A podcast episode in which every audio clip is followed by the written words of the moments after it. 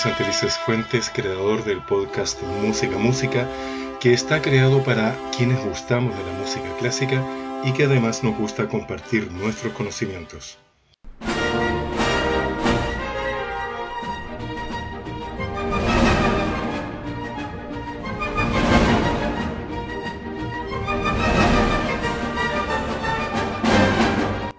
Tal como lo anunciamos en nuestro capítulo anterior, hoy vamos a revisar la historia del famoso concierto de Año Nuevo de Viena que es interpretado por la Orquesta Filarmónica de Viena cada año en la mañana del primero de enero en la Sala Dorada del Musikverein de Viena en Austria.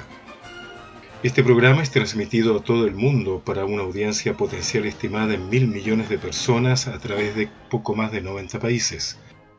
Cada año el mismo programa se interpreta también el 30 de diciembre llamado Ensayo General y el 31 de diciembre como Concierto de San Silvestre. La música es en su mayor parte de la familia Strauss, Johann Strauss padre, Johann Strauss hijo, Joseph Strauss y Edward Strauss. El concierto se celebró por primera vez el 31 de diciembre de 1939 en una presentación promovida por el entonces ministro de Ilustración Pública y Propaganda de Alemania, Joseph Goebbels, en aquel entonces, recordemos que Austria formaba parte de Alemania. Este primer concierto fue dirigido por Clemens Krauss, que había nacido en Viena el 31 de marzo de 1893 y llegó a ser un director muy destacado en el repertorio de Mozart, Richard Wagner y muy especialmente de su amigo Richard Strauss. En esa primera presentación, Solo se interpretaron obras de Johann Strauss hijo y concluyó con la obertura del Murciélago.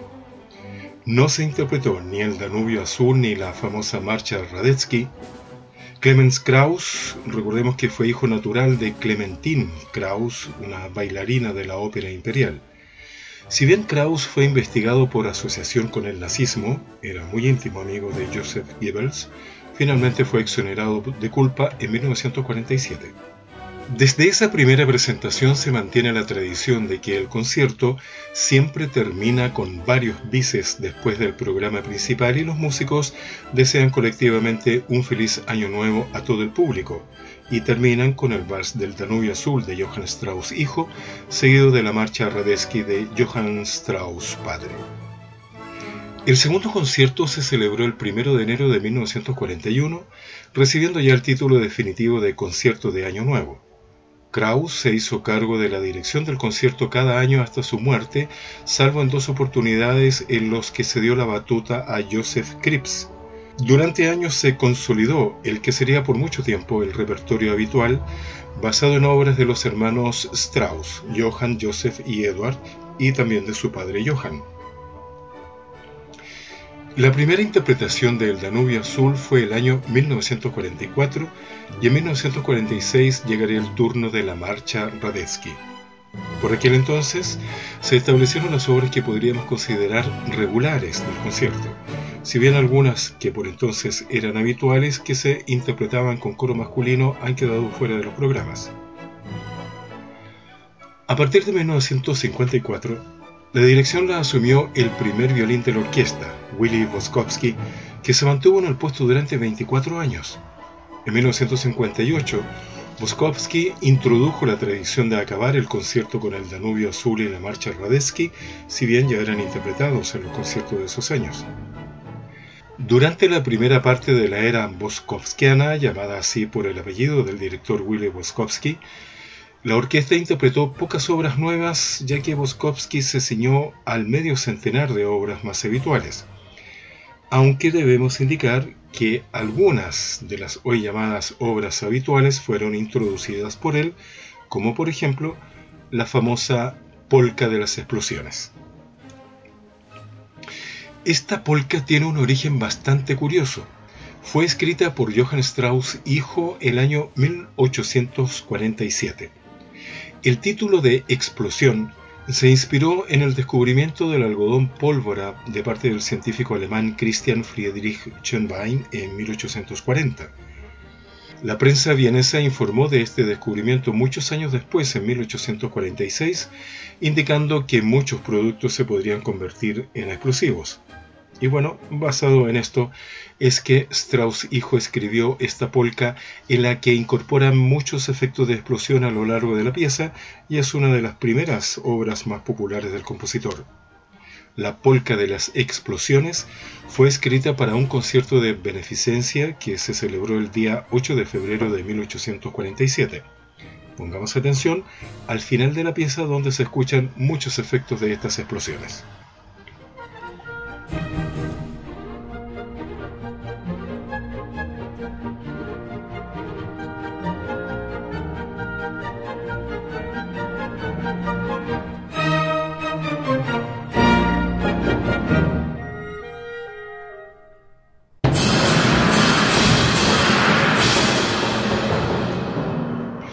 En los años 60 se produjo un cierto aperturismo, si se puede decir así, respecto de los tradicionales compositores que interpretaban la Filarmónica de Viena.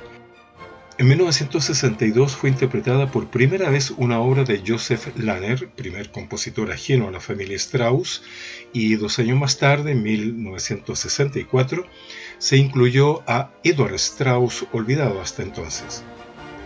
Recordemos que Joseph Lanner era considerado uno de los primeros compositores vieneses en reformar el vals, ya que logró sacarlo del exclusivo uso campesino y lo llevó a las clases más altas y sofisticadas como acompañamiento para el baile o como deleite musical. Lanner era tan famoso como su rival Johann Strauss. Entre otras cosas, eran rivales porque Strauss le copió el formato del vals a Lanner y lo hizo famoso en Francia e Inglaterra.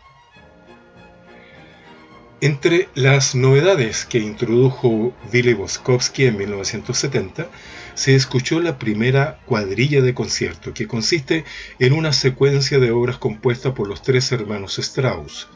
Luego, en 1972, se incluyó por vez primera a Carl Michael Zirer, pero también hubo en 1975 un concierto prácticamente monográfico de Johann Strauss hijo, salvo por la famosa marcha Radetzky, mientras que en 1977 estaría dedicado en gran medida a su hermano Joseph. Un año después, en 1978, fue el primer año en que se interpretó a un compositor ajeno al mundo del vals vienés. En ese caso fue Franz Schubert. En 1979, Willy Boskowski dirigió su último concierto con varias novedades, como haber incluido una obertura de Franz von Suppé. Así finalizó la era de 25 años del director Willy Boskowski frente a la Orquesta Filarmónica de Viena y que será recordado siempre por los aficionados a este concierto como el artífice de algunas de las mejores interpretaciones de los valses. A partir de 1980 asumió la dirección del concierto de Año Nuevo el entonces director de la Ópera Estatal de Viena, Lorin Massel. En su primer año incluyó la obertura de Orfeo de los Infiernos de Jacques Offenbach. En 1982, Lorin Matzel incluyó la obertura de Las Alegres Comadres de Windsor de Otto Nicolai, eh, para que dos años después incluyó la obertura de Poeta y Aldeano de Fonsupé y en 1985 agregó obras de Héctor Berlioz. Con estas novedades, el balance del director Lorin Massel fue considerado bueno por los fanáticos de este concierto, aunque lo acusaron de algo irregular si bien hubo años en los que no hizo ninguna variación. En 1987 fue el turno del austriaco Herbert von Karajan y desde entonces se decidió que cada año dirigiera el concierto un director invitado distinto. Así, el gran director austriaco condujo uno de los más recordados conciertos de Año Nuevo, si bien el programa fue sin ninguna novedad, ni siquiera una hora que pueda tildarse de infrecuente. Los conciertos de Año Nuevo de los años 1988 y 91 correspondieron al italiano Claudio Abbado. En la primera ocasión pudo escucharse la segunda cuadrilla de la historia del certamen y su segundo concierto de 1991 será recordado por haber incluido varios compositores totalmente ajenos al mundo del vals vienés, Schubert, Mozart y Giacomo Rossini con la obertura de La Gazza Ladra o La Urraca Ladrona. Carlos Kleiber dirigió dos de los conciertos más recordados que son de los años 1989 y 1992. Su estilo ecléctico eh, cautivó a los oyentes con la interpretación de la famosa Polka Pizzicato del Opus 449 de Johann Strauss hijo. En 1990 fue el turno del director indio Zubin Mehta, cuya primera aparición en el podio estuvo acompañada de varias novedades, lo mismo se puede decir el año 1995, cuando volvió a dirigir el concierto. En los años 1993 al 2000 son los años denominados de la triple M por las direcciones eh, de los músicos que estuvieron a cargo, Lorin Marcel, Subin Mehta y Ricardo Muti. El programa del concierto adoptó su formato actual, esto es, una primera parte más corta con unas 6 obras y una segunda parte más larga entre 11 y 13 obras, además de los bis de rigor. Con la llegada de los años 2000, el concierto mantuvo su formato habitual y se abrió a un mayor número de novedades sin perder su esencia. Los directores Nicolas Harnoncourt y Seiji Usawa tomaron la batuta el año 2001 y 2002 respectivamente. Sus conciertos se caracterizaron por nuevos matices y por una interpretación más personal de lo habitual, como fue la versión original de la marcha Radetzky que dirigió Nicolas Harnoncourt. El año 2003 se interpretaron dos obras de Johannes Brahms y de Karl Maria von Weber. En el año 2005, con la dirección de Lorin Matzel, no se interpretó la famosa marcha Radetzky al final del concierto en señal de luto por los fallecidos debido a los efectos del terremoto del Océano Índico del año 2004 y los tsunamis posteriores a este. Este terremoto fue el día 26 de diciembre de dicho año. El concierto del Año Nuevo del 2021, bajo la dirección de Ricardo Muti, se celebró sin público en la sala dorada del Musikverein por causa de la pandemia del COVID-19. Para la edición de este nuevo año 2022, la Filarmónica de Viena será dirigida por el argentino Daniel Barenboim con un aforo reducido y la obligación de presentar una prueba de PCR negativo. El concierto de Año Nuevo del 2022 se transmitirá a más de 90 países y será seguido por unos 1.100 millones de televidentes a todo el mundo. El número de entradas para este concierto está limitado a dos, y el número de entradas para la presentación preliminar y el concierto de Nochevieja, como se denomina, podrían ser hasta cuatro entradas. Por si hay algún interés en especial, los precios de las entradas oscilan entre 35 y 1.200 euros para el concierto de Año Nuevo, 25 y 860 euros para el concierto de Nochevieja y entre 20 y 495 euros para la prevista. El programa es el mismo en los tres conciertos.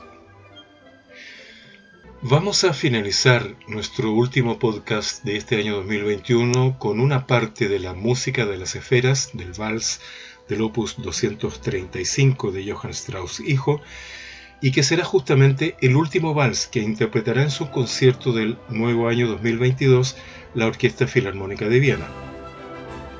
Muchas gracias por estar ahí y ya nos escucharemos en nuestros programas de enero del 2022. Como siempre, te dejo los links de los ejemplos en las notas del programa. Te envío un gran saludo muy fraterno a todos y cada uno de ustedes, agradeciéndoles su escucha a la vez de pedirles puedan compartir con sus amigos este podcast hecho para quienes gustamos de la música clásica.